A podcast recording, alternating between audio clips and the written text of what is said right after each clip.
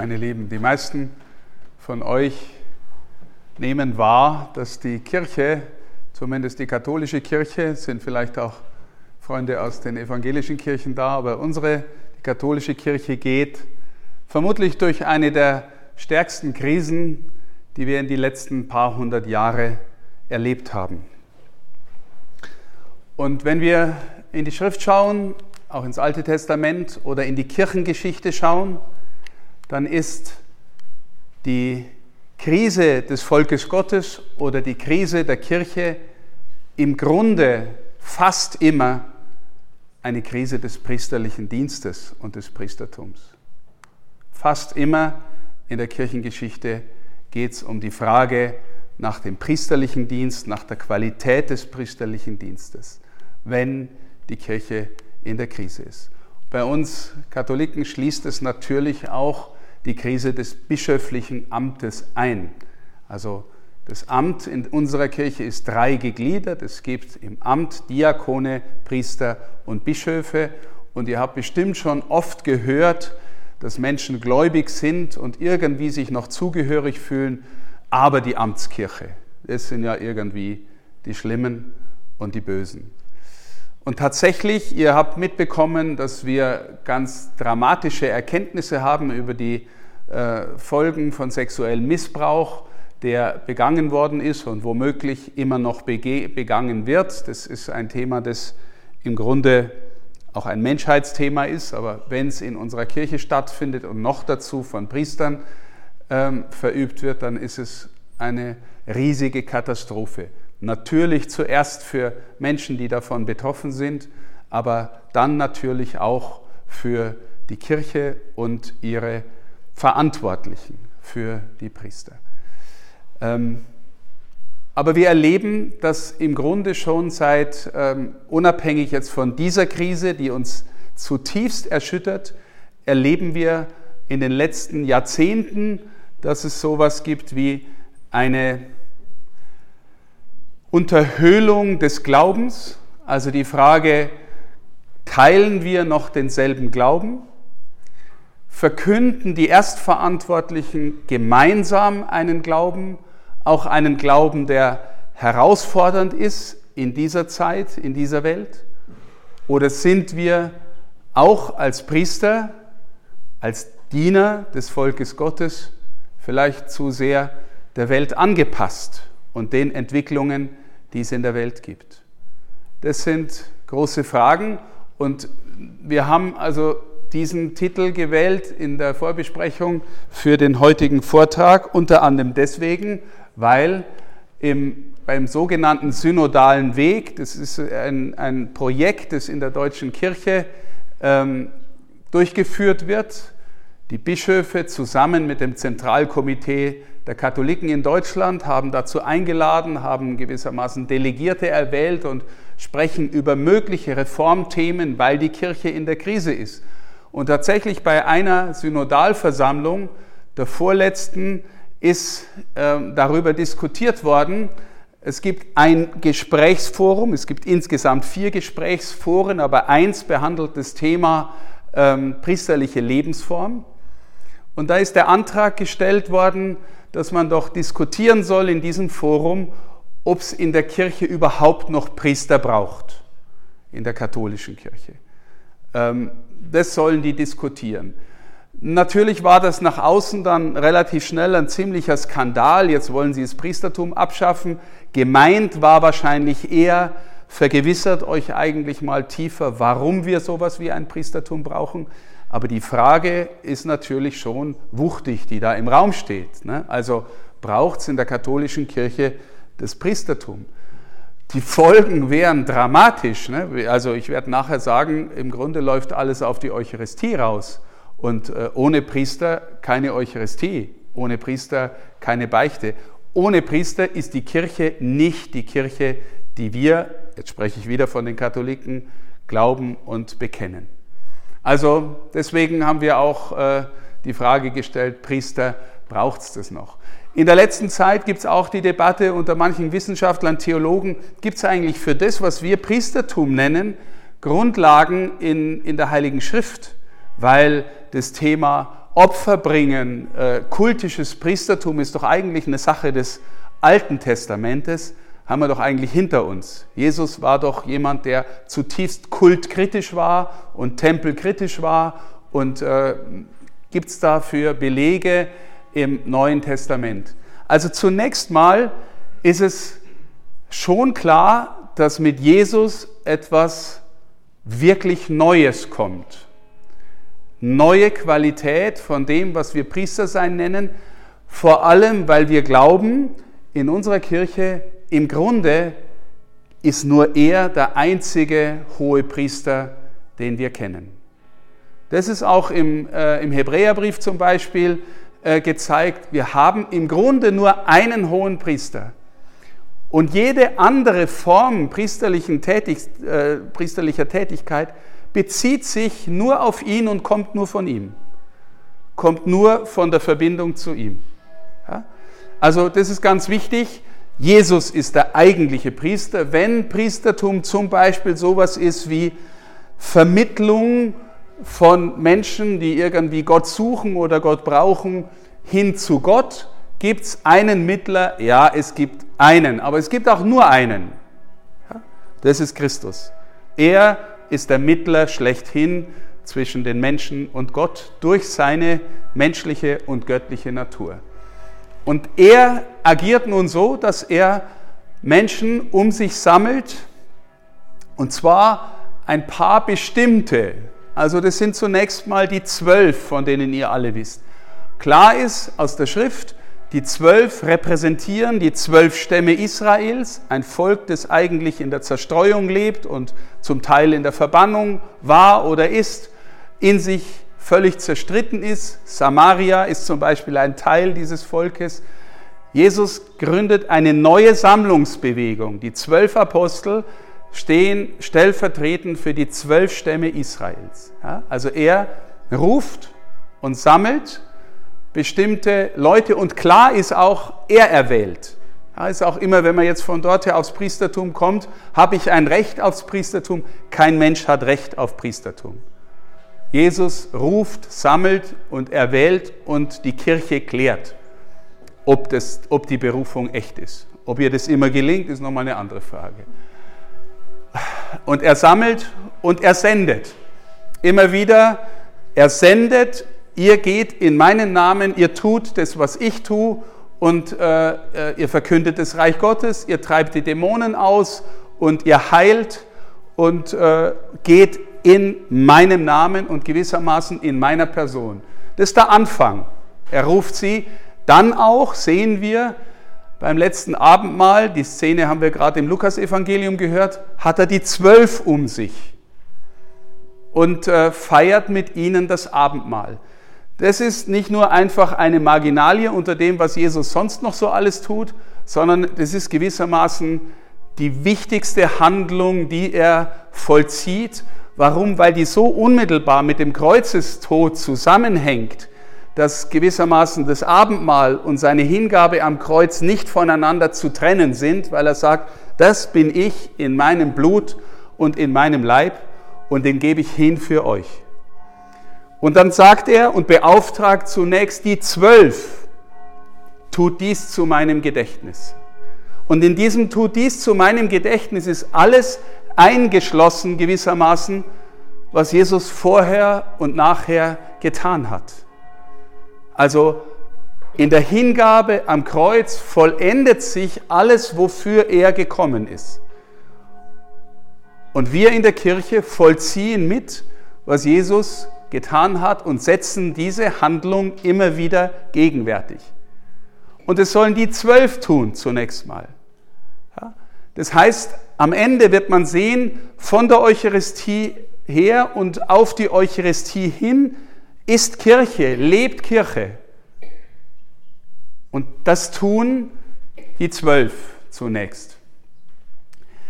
Schon im Neuen Testament zeichnet sich dann ab, dass es verschiedene Dienste gibt, die irgendwie aufeinander zugeordnet sind. Wenn ihr zum Beispiel an die Apostelgeschichte denkt, das sind die Apostel, sie wollen beim Dienst am, am, äh, am Wort und beim Gebet bleiben und wählen Diakone aus, die, äh, die dann für die Versorgung der Witwen da sind, also für den diakonischen Dienst. Sieben, da ist der Stephanus dabei. Und wie wählen Sie sie aus und senden Sie sie? Durch Handauflegung. Durch Handauflegung. Schon im Neuen Testament wird der Dienst durch Gebet und Handauflegung weitergegeben. Ja? Dort bei den Diakonen. Der Paulus äh, zieht rum und äh, gründet Gemeinden und setzt Leute ein, die für ihn dann den Dienst tun, den er tut. Er versteht sich als Apostel und setzt Leute ein. Und wie setzt er die ein? Durch Handauflegung. Und wir sehen auch schon im Neuen Testament, dass es sowas wie eine Presbyterversammlung gibt. Presbyter heißen die Ältesten. Also unser Wort Priester kommt vom Presbyter. Also es zeichnet sich schon nach und nach ab eine, eine dreistufige Struktur, die allerdings im Neuen Testament noch nicht so klar ist, die dann im ersten Jahrhundert sehr klar wird. Und im ersten und zweiten Jahrhundert wird auch klar, dass der eigentliche Weihende der Dienste, der Presbyter und der Diakone der Bischof ist. Und der Bischof ist in der Nachfolge der Apostel. Ja, das ist praktisch der, der leitende Priester von einer größeren Einheit von Christen. Diese Struktur zeichnet sich im Neuen Testament ab und die Jünger oder die, diejenigen, die dann beauftragt werden zu diesen Diensten, stehen gewissermaßen in der Nachfolge der Apostel und wir glauben auch, das glaube ich auch persönlich als Priester, in der ununterbrochenen Sukzession nennt man das. Also wir glauben als Katholiken, ähm, dass es sowas wie eine ununterbrochene Linie der Handauflegung seit den Aposteln gibt. Das heißt, jeder, der von, in unserer Kirche zum Bischof, zum Priester, zum Diakon geweiht wird durch Handauflegung und Gebet, steht in der ununterbrochenen Sukzession, Abfolge seit den Aposteln. Ohne, ist eigentlich super, ne? eigentlich äh, ein Wunder, richtig cool, ne? dass, wir, dass wir das haben. Und es gibt sogar, es gibt sogar in der, zum Beispiel in der schwedischen Kirche, ähm, nachdem die Spaltung der Reformation da war, ähm, haben die ja aufgehört. Die, die Reformatoren haben nicht geglaubt, dass es sowas wie ein besonderes Priestertum gibt. Sie glauben, dass wir alle gemeinsam teilhaben am Priestertum Christi und nicht, dass es nochmal eigens dafür Berufene gibt. Aber dann ist zum Beispiel in der schwedischen protestantischen Kirche die Erfahrung gewachsen, na, na irgendwie, es gibt doch, ne, dann haben sie jetzt auch Ordinierte, also Menschen, die irgendwie in einen Ordo berufen werden und die dann beauftragt werden, das Evangelium zu verkünden und auch die Sakramente zu verwalten. Also es gibt dann doch wieder ein Amt, aber kein sakramentales Amt. Aber manche haben sich dann tatsächlich einen katholischen Bischof gesucht, der sie dann als evangelische Bischöfe auch nochmal geweiht haben, hat. Warum? Damit sie in der Sukzession stehen. Also es gibt einige evangelische äh, Bischöfe und von dort her abgeleitet Pastoren, die sich darauf berufen, dass sie auch in der apostolischen Sukzession stehen und haben dafür wieder die Katholiken gebraucht. Weil das Verständnis natürlich ähm, sich nicht völlig äh, äh, ähm, äh, verflogen hat. Also jetzt einfach mal ein paar wilde Stichworte, ich habe es so einfach zusammengeschrieben heute Nachmittag. Was heißt eigentlich geweiht? Weil viele von euch, äh, weiß ich was, gehen in die Osternacht und machen dann Speisenweihe und dann, äh, weiß ich was, Asche wird geweiht. Und was heißt eigentlich bei der Priesterweihe Weihe? Zunächst mal ist klar, es ist ein Sakrament. Eins von den sieben sogenannten Sakramenten, die wir in der Kirche haben. Der Priester wird zu etwas geweiht. Jetzt habe ich zwei Stichworte hingeschrieben, die Dedicatio und die Konsekratio. Dedicatio heißt praktisch, ich gebe mich selber hin. Ich weihe mich Gott. Es muss ja auch mein persönlicher Vollzug sein, aber die eigentliche Weihe passiert, Gott legt gewissermaßen die Hand auf dich durch den Bischof und, und nimmt dich für sich in Beschlag wenn du in diesem Sinne geweiht wirst. Für seinen Dienst wirst du gewissermaßen herausgenommen und äh, in den Dienst für Gott geweiht. Du bist dann eine Persona consacrata, manchmal auch eine Persona sacra, das heißt also ein heiliger Mensch. Matthias? Ähm, und ich habe jetzt hingeschrieben, das ist ganz wichtig, objektiv ist irgendwas Heiliges in dir, eine heilige Vollmacht, wenn du zum Priester geweiht bist, aber das heißt noch lange nicht, dass du dem mit deinem persönlichen Leben entsprichst. Aber einfach mal so auch gesagt, ne, ich habe jetzt in letzter Zeit auch wieder einen jüngeren Priester gehen lassen, der seinen priesterlichen Dienst verlassen hat. Den habe ich suspendiert, das heißt, er darf nicht mehr ähm, äh, priesterliche Dinge tun, weil er jetzt anders lebt und nicht mehr priesterlich lebt. Aber, meine Lieben, wenn zum Beispiel jemand kommt in Todesgefahr und weiß, dass das ein Priester ist, dann ist er sogar verpflichtet, in Todesgefahr ihn die Beichte abzunehmen, wenn er will. Und die Beichte ist gültig. Das heißt, objektiv ist irgendwie in dem, was passiert, das ihn zum Priester macht. Und, äh, und das bleibt.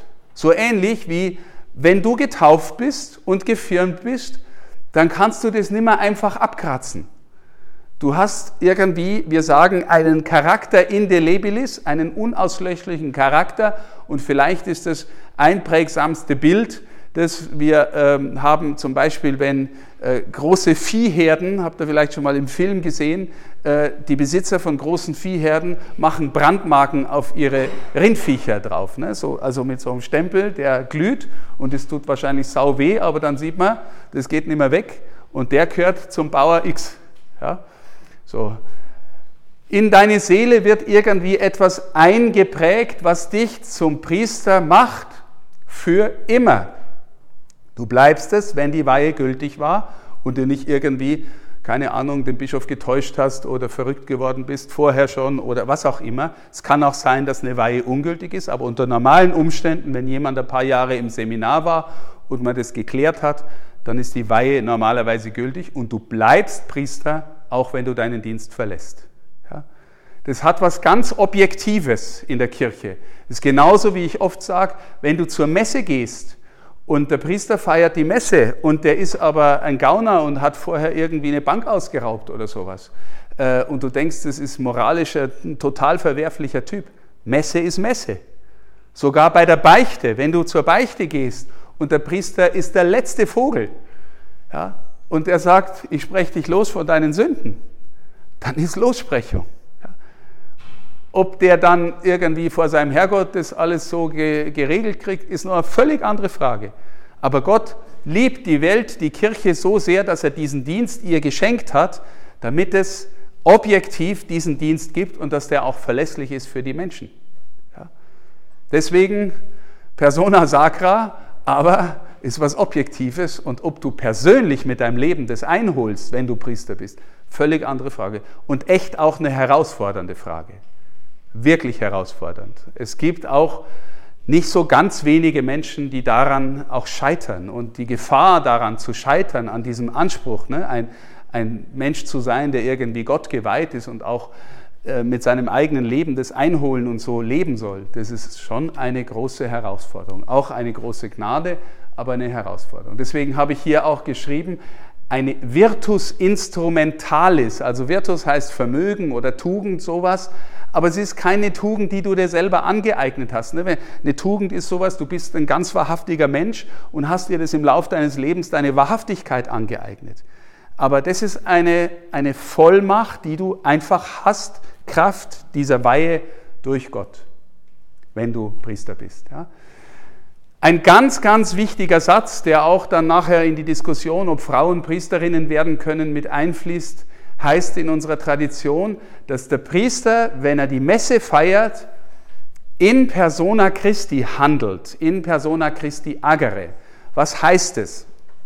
Ja, wenn du in die Messe gehst, dann siehst du, wie der Priester irgendwann äh, die Kommunion hochhält oder den Kelch hochhält und die sogenannten Einsetzungsworte sagt, die wir jetzt zum Teil auch gehört haben in der Bibelstelle, die die Carola gelesen hat. Das ist mein Leib für euch zur Vergebung der Sünden, der neue Bund in meinem Blut und sowas. Ne? Das sagt der Priester. Und jetzt, wenn du dir vorstellst, was macht er da eigentlich? Äh, zitiert er einfach einen alten Text und liest den vor?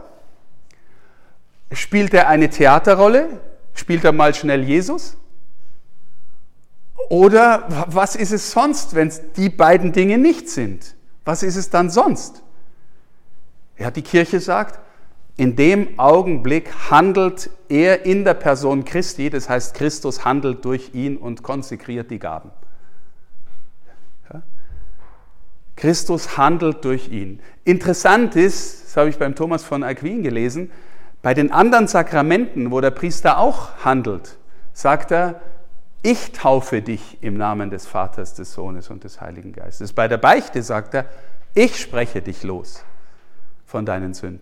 Das heißt, da handelt der Priester in der eigenen Person, schon in der Kraft des Geistes und in der Kraft Jesu natürlich, aber bei der Eucharistie sagt er, das ist mein Leib, das ist mein Blut für euch hingegeben.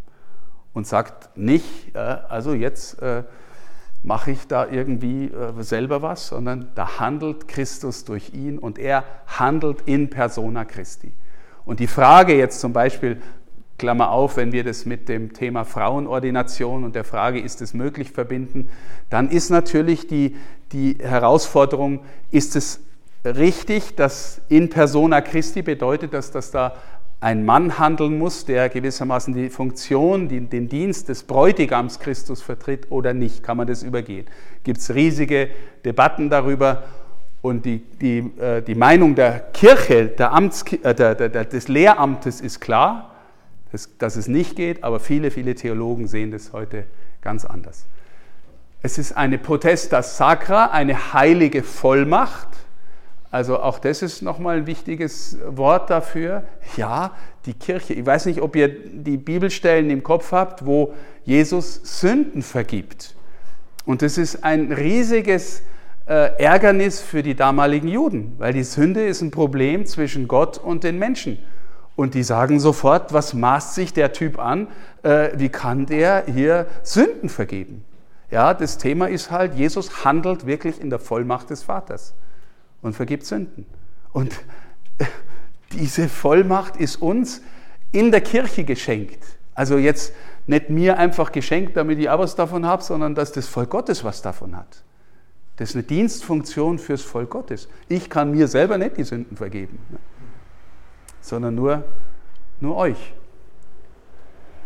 wenn es denn zur Beichte kommt. Ne? Also, okay, der Priester ist bestimmt geweiht zum Lehren, Leiten, Heiligen. Also Heiligen bezieht sich vor allem auf die Sakramente.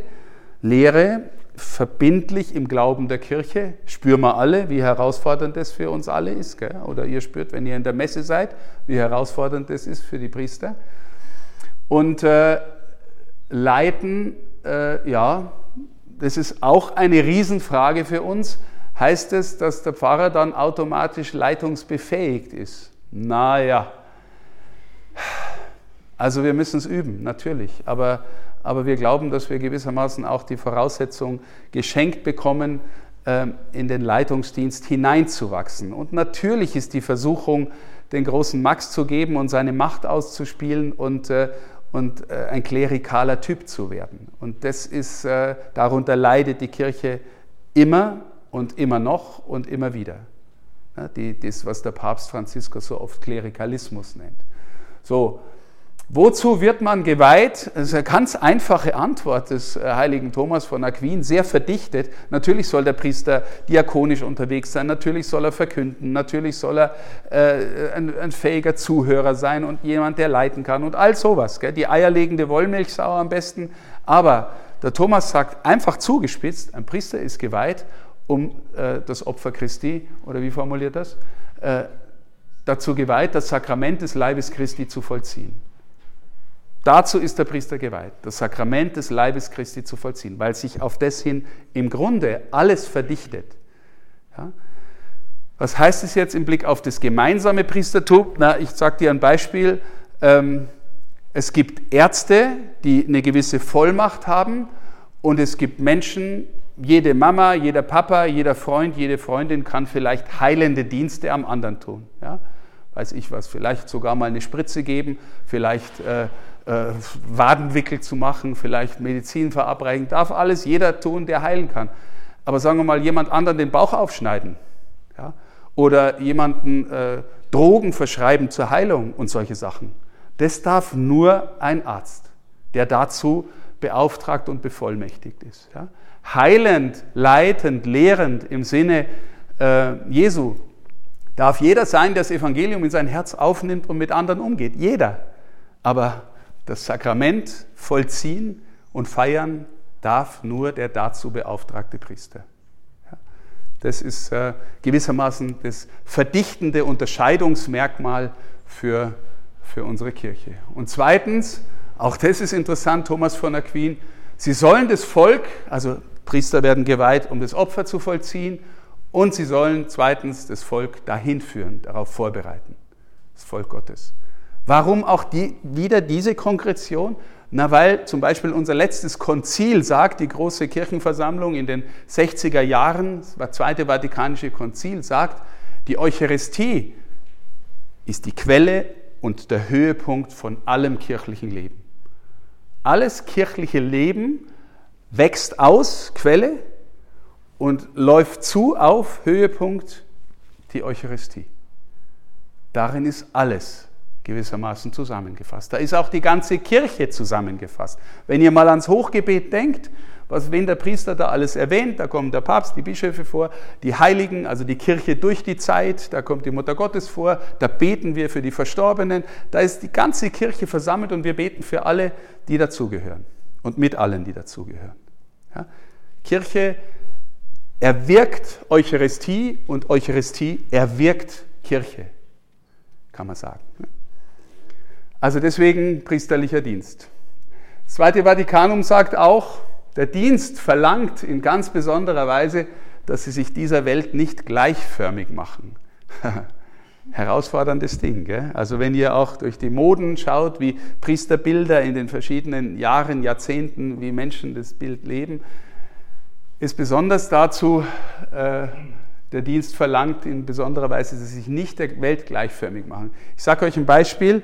Ähm, ich bin Salesianer Don Boscos und ich habe in verschiedenen Jugendeinrichtungen schon gearbeitet. Don Bosco war der große Jugenderzieher, bin in einer Ordensgemeinschaft und ich habe immer wieder gehört, ihr Salesianer, gell, ihr seid ihr seid cool, ihr seid so locker, gell, ihr, ihr seid so wie mir. Dann habe ich mir gedacht, vergiftetes äh, Kompliment. Warum? Ja, wenn wir immer nur so sind wie die anderen, dann rufen wir niemanden anderen mehr dahin, äh, mit Christus zu gehen und sich von Christus heilen, berühren und heiligen zu lassen. Wenn wir immer nur so sind wie die anderen, niemand mehr herausfordern? Sein wollen wie die Welt ist vielleicht eine der größten Versuchungen, die wir als Kirche insgesamt und wir als Priester und Bischöfe heute haben. Aber was ist dann das andere? Heißt das andere dann abgeschieden werden, komisch werden, irgendwie jemand, der in seinem Wolkenkuckucksheim daheim hockt und irgendwie, weiß ich was, den ganzen Tag die Ikone anstarrt? Äh, also, was, was echt wichtig ist, dass der Priester ein betender Mann ist. Das ist in jedem Fall wichtig. Ich bilde mir ein, das gläubige Volk spürt, ob ein Priester betet. Das heißt, ob er eine kontemplative Existenz ist ob er, wir sagen, das ist ein Geistlicher. Und geistlich ist nicht einfach geistig, also ist was anderes als intellektuell. Geistlich bezieht sich auf den Heiligen Geist. Das heißt, lebt er in einer Weise, dass man spürt, der lässt sich vom Geist Gottes tragen. Das ist wichtig. Aber, meine Lieben, ich glaube, es ist auch möglich, denkt an große Männer und Frauen unseres Glaubens, je tiefer man in diesem Sinn geistlich lebt, irgendwie in Gott zu Hause ist und das auch pflegt, desto weiter kann man vielleicht rausgehen in die Welt. Ne? Denkt zum Beispiel, mein Lieblingsbeispiel immer wieder, natürlich mein Ordensvater auf der einen Seite, aber Mutter Teresa, die hat so tief in, in und aus der Eucharistie gelebt und aus der eucharistischen Anbetung und konnte zu den allerärmsten, allerletzten, allerdreckigsten, allerelendsten rausgehen und die umarmen und gewissermaßen hineinlieben in, hin zum Vater. Ja. In der Welt aber nicht von der Welt. Weil ein normaler Mensch sagt, warum tust du das eigentlich? Und du tust es, weil du zu Jesus gehörst. Ja, und es ist auch natürlich für uns eine große Herausforderung und eine große Spannung, weil in dem normalen, natürlichen Menschen in mir gibt es die Versuchung, am liebsten von allen gern gemocht zu werden und irgendwie dann auch so sein wie die anderen. Ja, die gibt es auch. Okay, der Zölibat, priesterlicher Zölibat, gibt es in der Westkirche. Die Ostkirche hat sich anders entschieden, ähm, obwohl wir ein ähnliches Verständnis von Priestertum haben der, im Westen wie in der Orthodoxie. Aber die Ostkirche hat den Zölibat für den Bischofsdienst behalten. Priester, die gewissermaßen Diözesanpriester sind in der Ostkirche, können, bevor sie geweiht werden, vor allem bevor sie zum Diakon geweiht werden, äh, sich entscheiden, ob sie heiraten oder allein leben. Die allermeisten heiraten, die aller, allermeisten heiraten, was manchmal dazu führt, dass manche einen Riesenstress haben, dass nur eine finden, bevor der Weihetermin kommt, ja, was dann auch nicht immer günstig ist für die Ehe. Ähm, ja, ein bisschen karikierend. Nicht, dass bei uns der Zölibat immer gelingen würde, gell? nicht, dass es automatisch das bessere Modell wäre.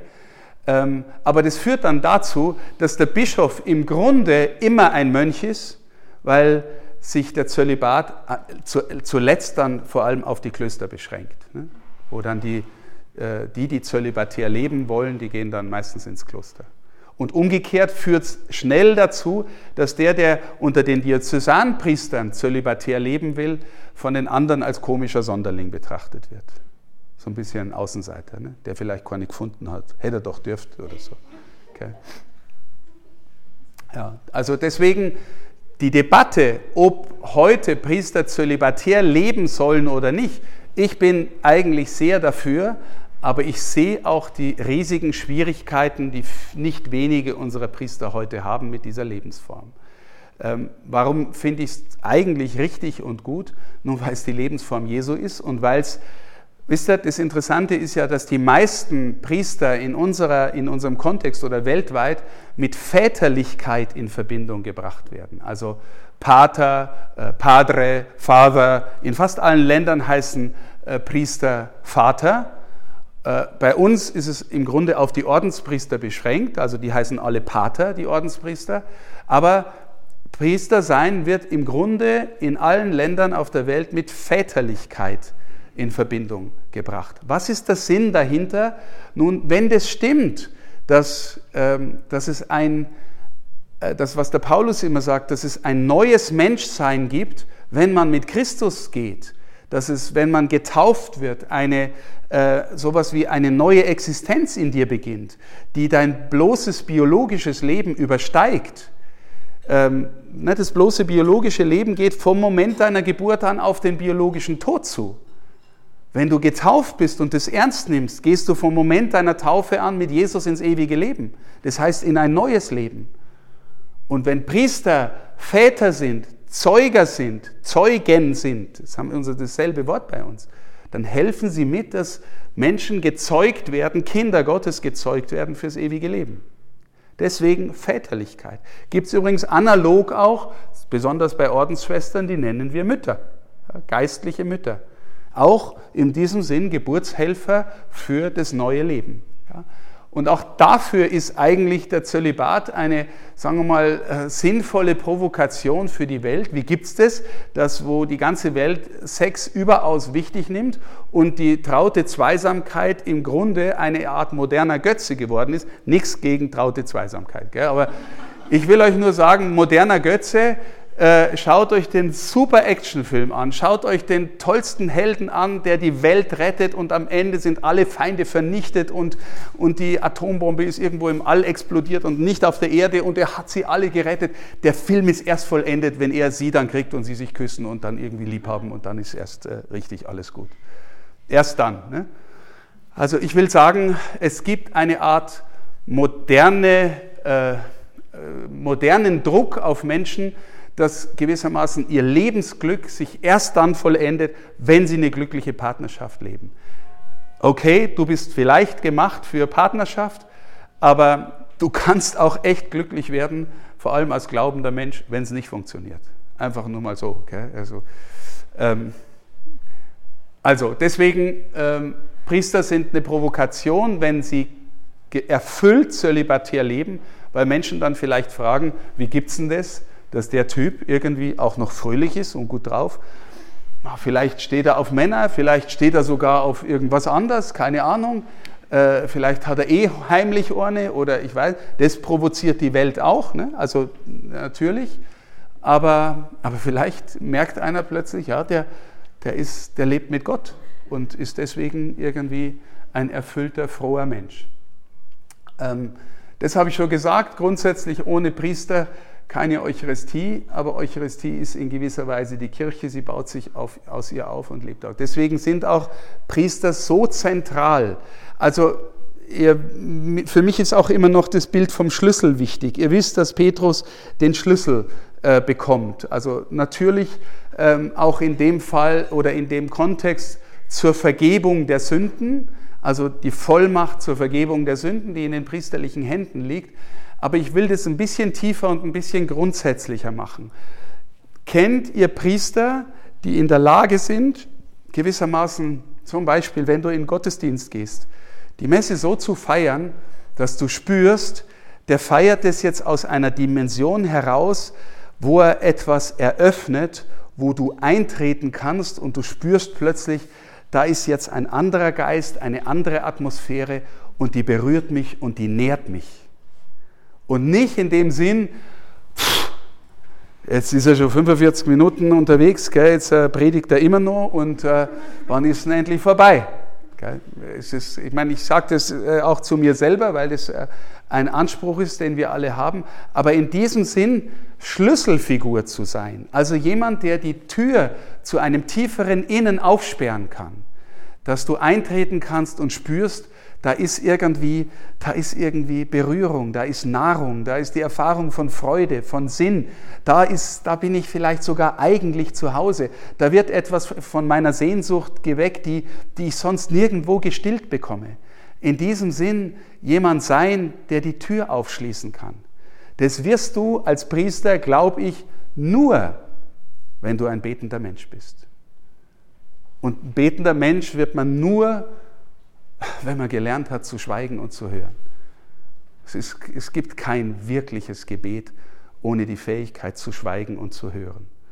Und wenn du dann spürst, ein Priester handelt, spricht, lebt, feiert die Messe aus dem Schweigen und aus der schweigenden inneren Berührung mit dem Herrn und dem Sein beim Herrn, dann ahnst du vielleicht, worum es auch beim Priestersein geht.